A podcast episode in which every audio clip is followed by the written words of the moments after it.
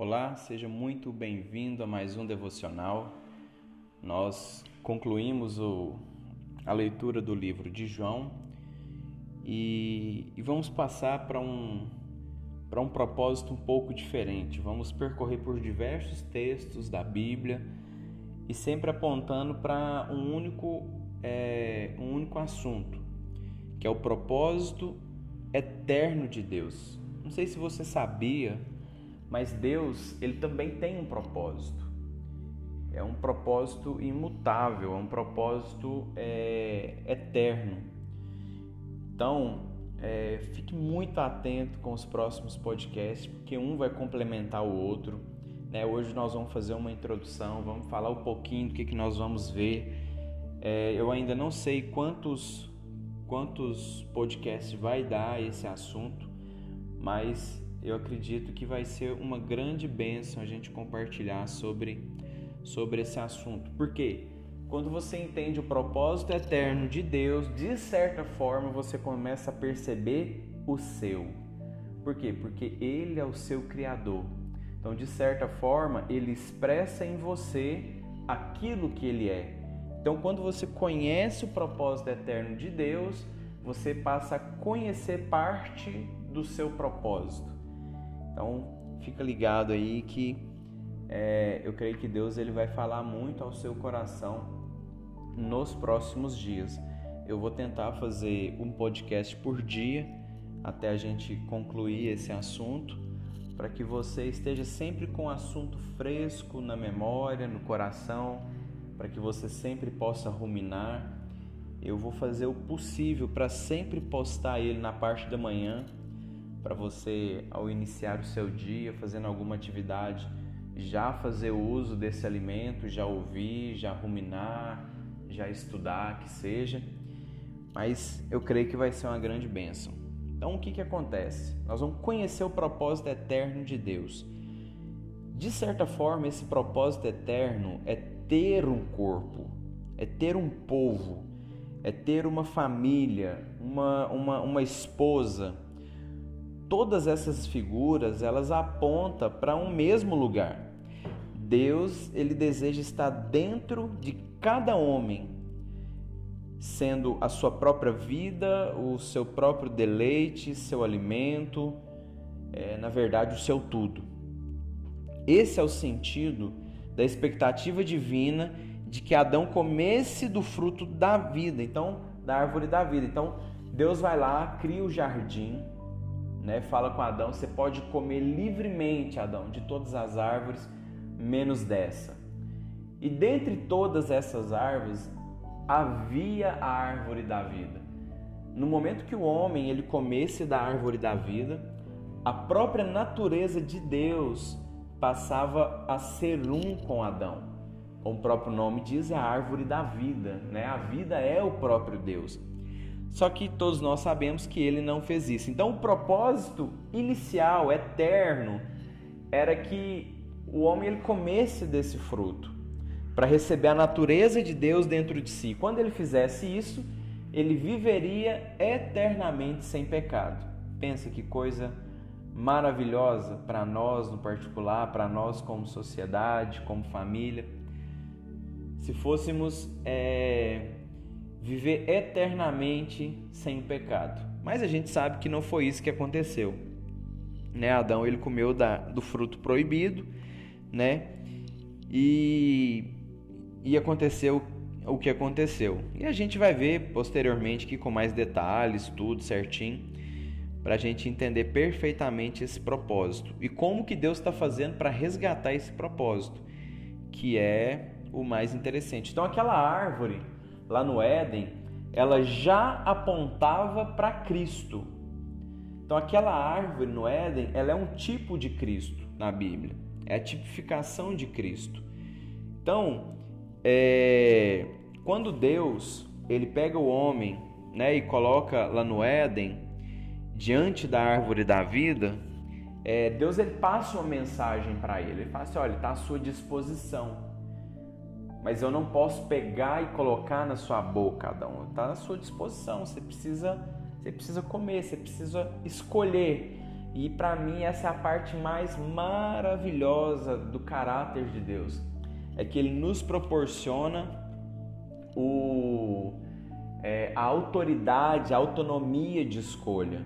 Né? Então, imagina se Deus ele nos obrigasse a amá-lo, seria algo horrível. É a mesma coisa de um marido, é, uma esposa que não ama o marido e o marido passar a obrigar ela a amá-lo. É, é, é uma coisa que não funciona, que não encaixa. Né? E da mesma forma, é Deus. Deus ele jamais vai obrigar o homem a amá-lo, mas ele estará sempre pronto para receber esse amor e para amá-lo incondicionalmente. Entendeu? Então, da mesma forma que Adão foi colocado diante da árvore da vida, nós de novo somos colocados nesse mesmo contexto, diante da árvore da vida que é Cristo. Cristo nos é apresentado através dos evangelhos, né? Assim como Adão, nós temos a mesma opção de escolher comer da árvore da vida ou não, receber Cristo ou continuar andando independente sem a vida de Deus dentro de nós.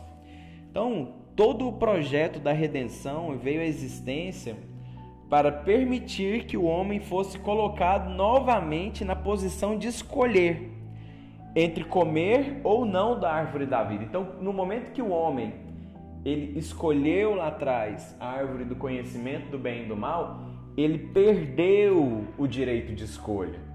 E até a vinda de Cristo, esse poder de escolha, ele não tinha sido restaurado. Então, o projeto da, da redenção de Cristo, é, ele, ele foi colocado em evidência exatamente para que o homem pudesse ter uma segunda chance. Isso para mim é a coisa mais top de toda a Bíblia. É o Deus que dá para o homem uma segunda chance para fazer totalmente diferente. Então nós temos a opção de comer da árvore da vida que é Cristo ou não. Então Deus, ele deseja ser recebido dentro do homem, formando assim uma noiva a quem ele um dia vai se casar.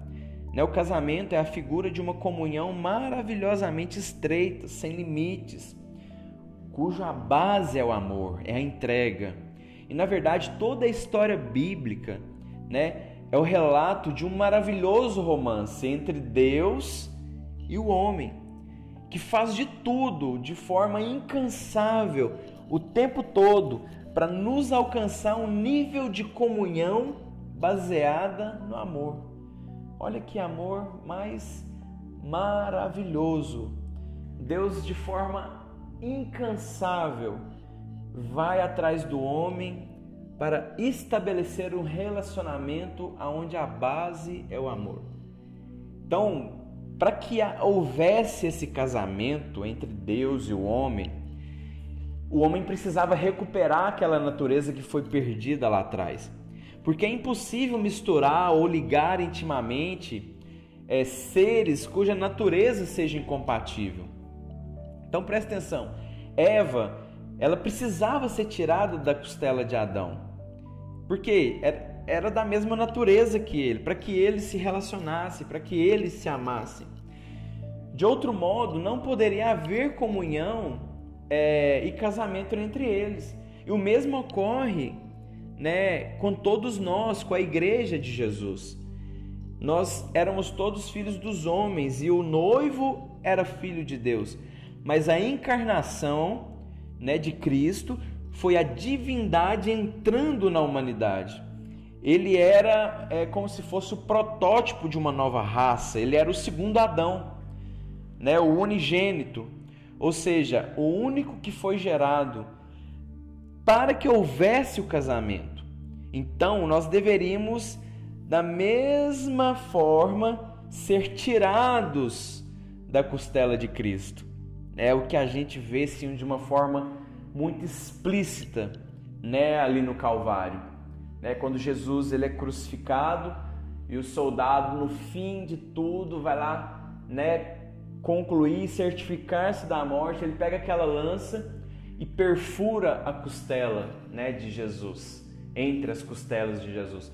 A Bíblia faz um relato tremendo que fala que naquele momento saiu da ferida sangue e água.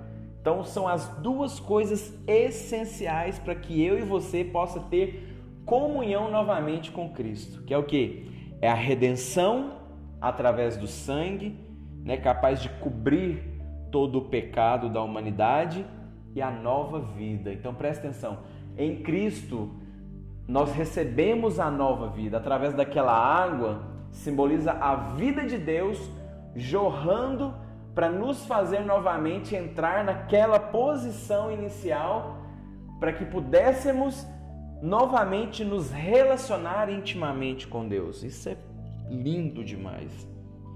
Então, essa é uma pequena é, introdução né, daquilo que nós vamos ver nos próximos podcasts.